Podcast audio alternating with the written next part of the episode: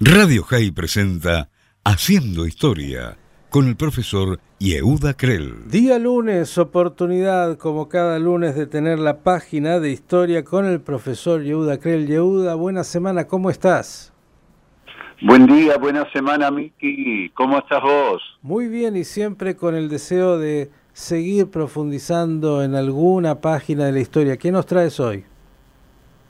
Hoy, eh, Miki, vamos a hablar de las andanzas de Naftali Herzimber, ya que el próximo 8 de octubre se cumple un nuevo aniversario del fallecimiento de quien fuera un prolífico poeta y autor del himno hebreo Tikvateinu, cuya versión abreviada a Tikva se convirtió en el himno nacional del movimiento sionista y del Estado de Israel. Inver nació el 27 de diciembre de 1856 en Zlochow, Galicia, en aquel entonces una localidad perteneciente al Imperio Austrohúngaro, hijo de una familia de mitnagdim, de antijasidistas. En su niñez, Inver estudió en el Talmud Torah de su ciudad y los maestros y sus rabinos quedaban pasmados por sus capacidades.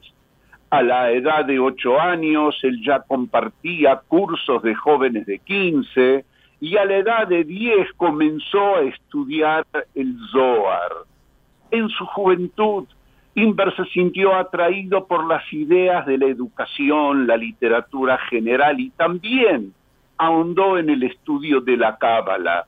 Unos años más tarde compuso un poema, un famoso poema llamado Austria, que dedicó al emperador Franz Josef y este le otorgó un premio monetario por la canción, hecho que hizo de Inver un hombre famoso dentro de la comunidad judía. A los 18 años Inver se trasladó a la localidad de Brody, y comenzó a encontrarse con miembros de la ilustración judía como Abraham Krochmal o Yoshua Eshel Sur, entre otros, y además estudió junto con estos maestros estudios generales. Al morir sus padres, decidió viajar por Europa, recorrió Hungría, Serbia y Su vida nómade, una vida de continuos cambios y su carácter, un carácter peregrino, lo llevaron a deambular por distintas ciudades.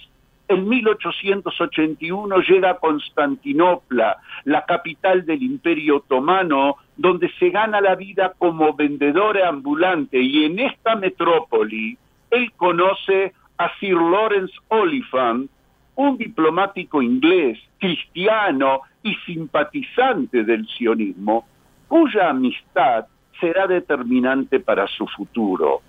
Oliphant lo invita a Imbert a conocer con él Eretz Israel y a establecerse en el Carmel.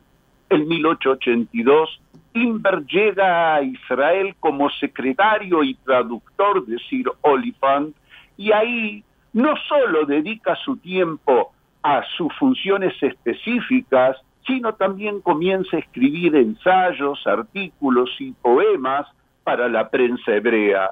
En 1886 publicó en Jerusalén su primer libro de poemas Barcay, en el cual uno de esos grandes poemas era Tikvateinu, nuestra esperanza, inspirado por la fundación de la ciudad de Petah Tikva en 1878. El poema era leído frente a los granjeros de diferentes nuevas colonias judías que lo recibían de manera entusiasta. En una de esas presentaciones, el músico Samuel Cohen decide eh, musicalizar este poema y le da la forma que nosotros conocemos. A menudo Inver visitaba las primeras colonias del Ishuv sionista, Rishon LeZion, Zichron Yaakov, Gedera, Rospina, Petah Tikva, y escribía canciones en honor a los colonos que infundían esperanza en la tarea de construir un nuevo Yishuv y expresaba él su gran admiración por lo que él llamaba los nuevos judíos de la primera alia. Durante su estancia en Israel, Inver publicó artículos en los nuevos periódicos y revistas como Jabatzelet, Atzvi, en los que resaltaba la labor del barón Rothschild. Al estallar el conflicto y la ira de los colonos contra el varón y su burocracia y la explotación de los pequidín, de los funcionarios del varón, Inver cambió su posición. En sus artículos acusaba a los funcionarios de varón de faltarle el respeto a los colonos, inclusive criticó duramente a Eliezer Ben Yehuda, el padre de la lengua hebrea moderna, a quien acusó de ocultar la explotación que hacían los burócratas de los jóvenes sionistas. Su estilo nómade lo llevó a Beirut. Al de Beirut viajó a Haifa y ahí comenzó a trabajar en el ramo de la relojería. No le fue bien. Regresó a Mikve Israel a estudiar agricultura y no fue aceptado en el instituto.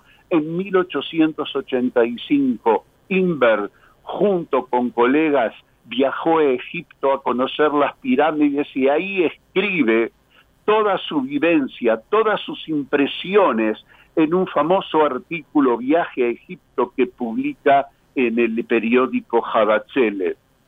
Cuando Sir Lawrence Oliphant decide regresar a Inglaterra, Inver se quedó sin apoyo financiero y también abandonó el país en dirección a Europa.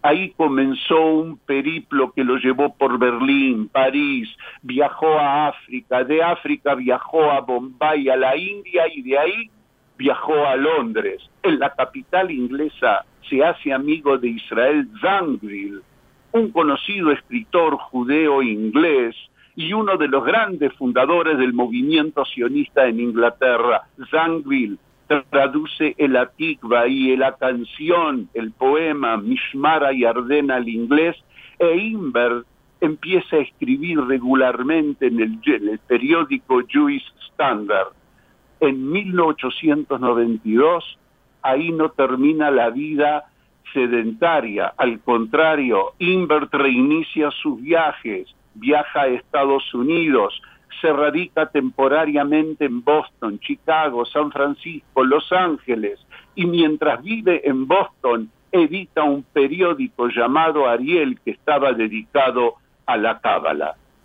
Mickey Invert se define como un sionista.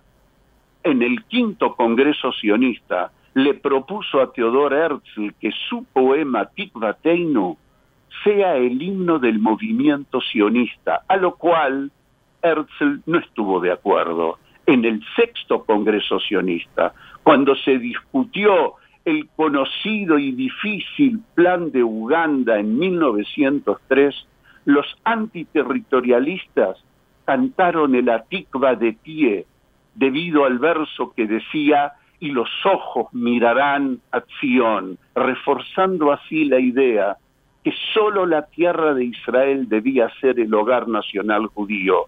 A partir de allí se instaló el hábito, la costumbre que al cierre de las convenciones sionistas se cantara el Atikva de pie. Desde el Congreso décimo de 1933, el Atikva se convirtió en el himno del movimiento sionista. Y aquí, Miki, es interesante señalar algo singular que no se da comúnmente. La elección del Atikva como himno nacional está impuesto no porque un comité de algún gobierno encaró o obligó o instaló la creación de un himno, sino que el Atikva durante 30 años fue una canción folclórica junto a otras muchas canciones de índole nacional que también podrían haber sido el himno. Fue la elección del pueblo judío, fue la elección de los primeros sionistas, cuya esperanza y cuya ilusión se vieron reflejadas en los versos del himno de Inver.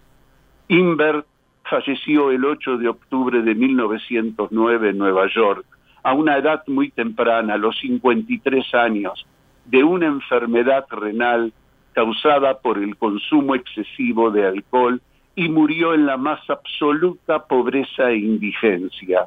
Fue enterrado en el cementerio Mont Sion en Long Island, siendo su féretro acompañado por más de 10.000 personas.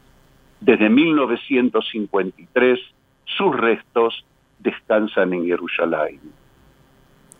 Yehuda, qué página maravillosa la que nos has traído hoy. Sin duda, un personaje único y una historia única en términos de cómo la tikva, la esperanza, se transformó en el himno del pueblo judío y del Estado de Israel. Un abrazo y hasta la próxima. Muy buena semana. El profesor Yehuda Krell, con esta página de la historia judía, Inberg, aquel que escribió la Tikva y todo lo que ha sido esa vida realmente maravillosa y cómo el himno fue la incorporación de la masa popular del pueblo de Israel que la adoptó.